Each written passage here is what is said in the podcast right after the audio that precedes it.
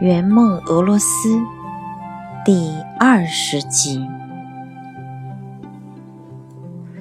作者顶呱呱，演播每逢佳节。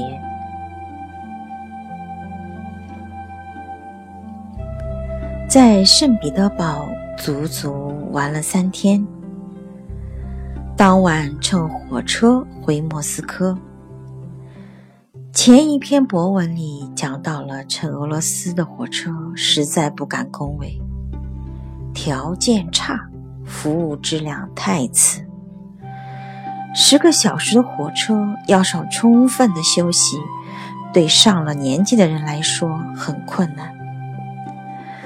所以清晨抵达莫斯科时，一个个都像打了霜的茄子，蔫儿了。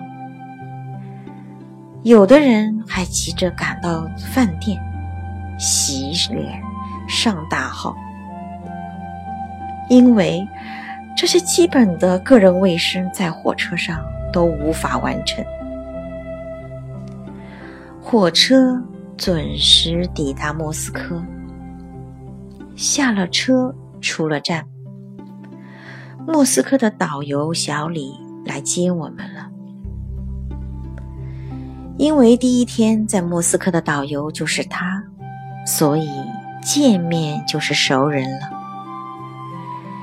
小李告诉我们，车子已经等候了，因为同时抵达莫斯科的团队太多了，停车困难，大巴就在较远处等候，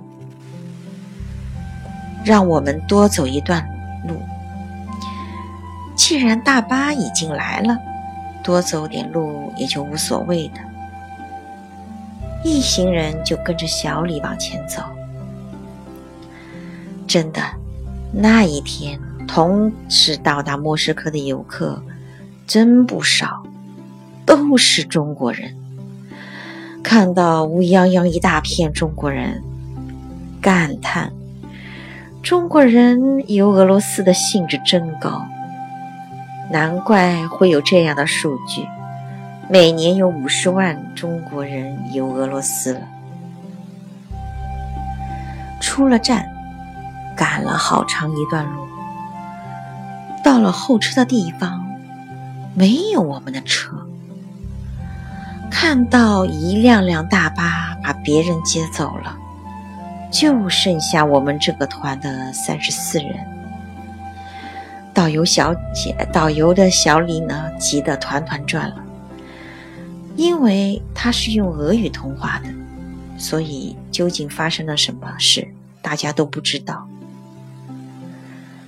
半个小时过去了，一个小时过去了，又半个小时过去了，这时就有有人着急了，问导游怎么一回事。小李支支吾吾，团里的老人已感体力不支，不少人就地休息。我同学和他先生还苦中自取，啊，自我取乐，说道：“心态好，好不容易车子来了。”据小李说，司机把手机关了。所以不知道我们已到，这哪里是理由啊？在工作状态的司机，无论如何不能关机，关机就是失职，必须得给个说法。后经导游和总部接洽后，答应送一个景点。中午每桌加两个菜和一瓶红酒。一壶果汁。团里有位先生非常气愤，他慷慨陈词：“不能就这么算了，因为我们是中国人，司机才有可能在工作状态下进行关机。如果我们是欧洲游客，他绝对不会这样。”车上有人拍手响应。导游说：“你。”给个赔付方法吧。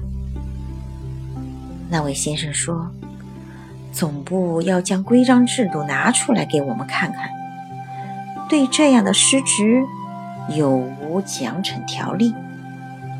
导游没吭声。中午果然每桌加了两个菜，红酒一瓶，一壶果汁。出人意外的是，总部来了领导，当面向我们致歉。我深感幸亏团里有这么一位中国人，不卑不亢，理直气壮。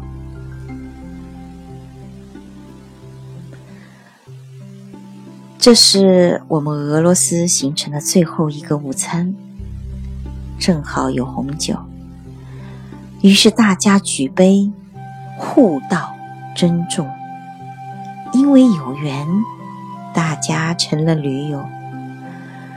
通过这次误接，我们懂得了，在国外，我们要做一个文明的人，一个堂堂正正的中国人。